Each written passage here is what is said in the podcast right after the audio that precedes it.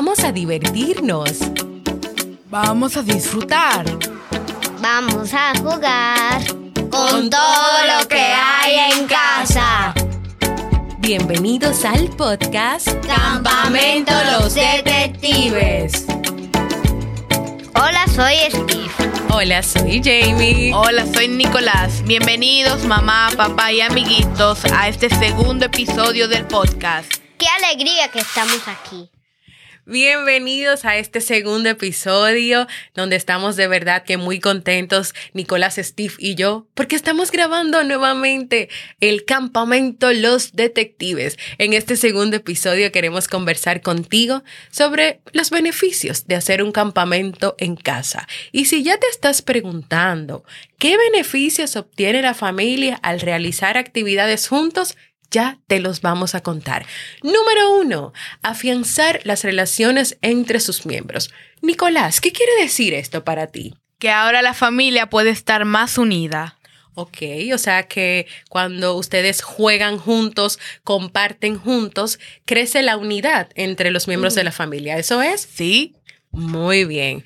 Beneficio número dos. Les permiten compartir tiempo de calidad. ¿Y ¿Qué tú crees o qué tú entiendes como tiempo de calidad, Steve? Bueno, déjame pensar.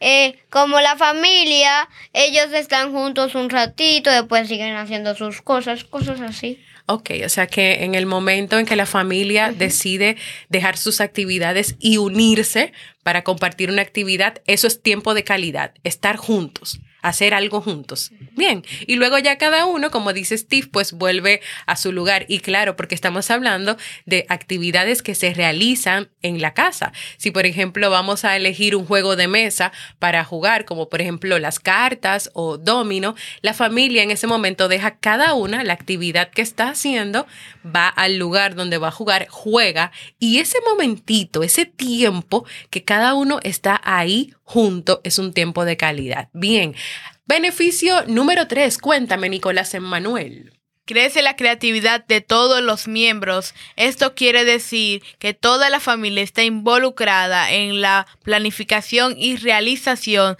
de las actividades. Todos tienen la libertad de proponer y sugerir y cambiar actividades. Yo creo que en el proceso de los años yo he vivenciado esto, viendo a Nico y Steve tener la apertura de pensar y de proponer actividades para el disfrute de todos. Y por eso me encanta mucho y por eso nosotros promovemos este campamento, porque lo que queremos es que no solamente sea una experiencia donde los padres van a dictar lo que los niños tienen que hacer, no, queremos que los mismos niños pues interactúen, digan, mira mami, yo estoy de acuerdo con que hagamos hoy esta actividad, eh, que haya flexibilidad, que ahorita lo vamos a mencionar, pero vamos a cambiar eso y hoy vamos a jugar con los carritos, con las pistas que tenemos aquí, con esos juegos que ustedes van a tener que identificar y que tienen en su propia casa, que eso también se lo vamos a compartir en un próximo episodio. Así que sí, yo he visto cómo en ellos crece la creatividad. En estos días ellos estuvieron haciendo un juego donde buscaron todas sus pistas y crearon obstáculos en las pistas, pero los obstáculos eran muy chulos. Eran los libros de leer, ¿se acuerdan de esa pista? Sí. ¿Qué más ustedes le pusieron para que pudiera subir? leer, legos, de todo. De todo le pusieron debajo a las pistas. Si quieres, ve a Instagram para que veas las fotos. Número cuatro, se fomenta el liderazgo la toma de decisiones en este espacio del campamento, de esas actividades en casa, de esos juegos. Los niños opinan, los niños toman decisiones de acuerdo a las cosas que les gustan. También pueden asumir la responsabilidad de guiar una actividad cuando a ellos les toca ser instructores o los protagonistas de esas actividades. Por ejemplo, a Nicolás le gustan los legos. El día del campamento que toque esa actividad, él es quien decide lo que va a armar y nos guía con eso. ¿Tú recuerdas cómo fue la actividad que hicimos de Legos en este año? Sí, era armando un carro de Lego, era amarillo, la foto está en las cuentas, pueden ir a verlas y es muy chulo. Ok, pero ¿cómo tú hiciste para elegir esa actividad? ¿Cómo tú nos guiaste, Steve y a mí? ¿Qué teníamos que ir haciendo? Yo les iba diciendo dónde iban a poner las piezas. Exactamente. Nicolás nos fue guiando. Pon esta pieza aquí, mami, pon esta pieza aquí, Steve. Él nos daba las instrucciones, o sea, él era nuestro instructor.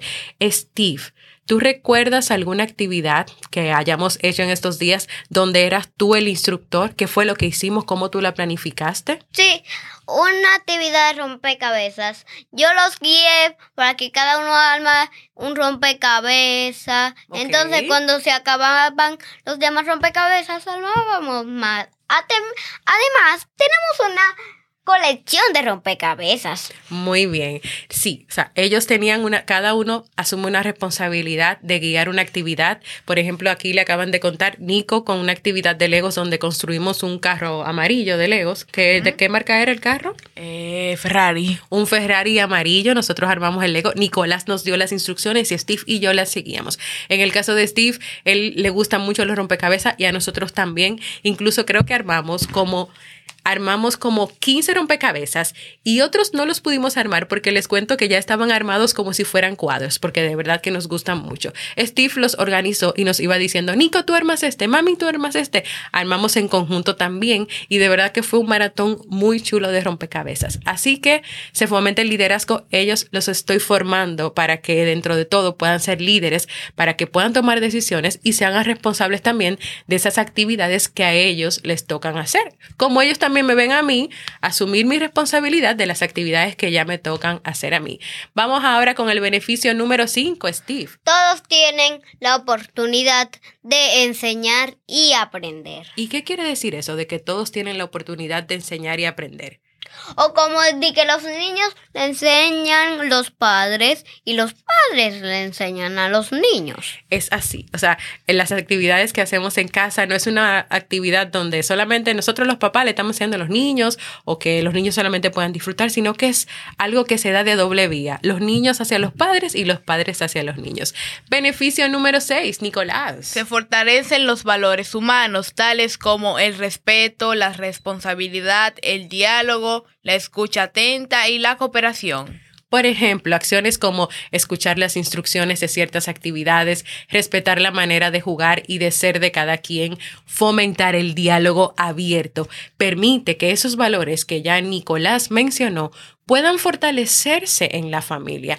Además, también yo le agregaría que estos espacios le dan la oportunidad a la familia de poder expresarse libremente. Beneficio número siete, y ya por último, y no menos importante, yo creo que toda la familia, a través de esta experiencia en casa, puede aprender sobre la importancia de ser flexibles y de vivir el presente.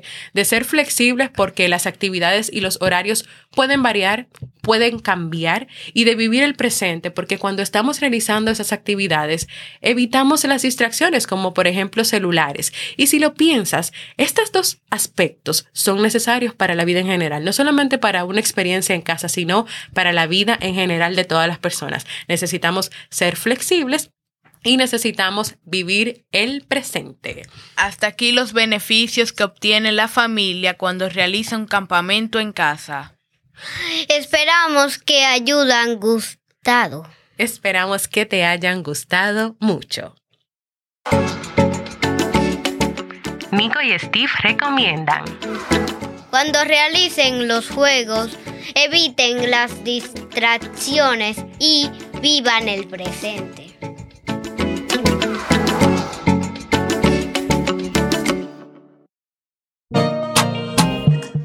Así hemos llegado al final de este segundo episodio del podcast. Gracias por escucharnos. Antes de despedirnos, Queremos enviarle un saludo a Ángela Raidelis y sus hijos Raimelis, Emil y Railis, que está en la barriga de su mami. Nos encantó que se hayan motivado e inspirado en sus vacaciones a también hacer un campamento en casa. Recuerda dejarnos tus comentarios en el canal de Telegram de Sasuke Network. Ahora sí nos despedimos. ¡Chao! ¡Chaito! Oye, qué bonito se escucha este adiosito.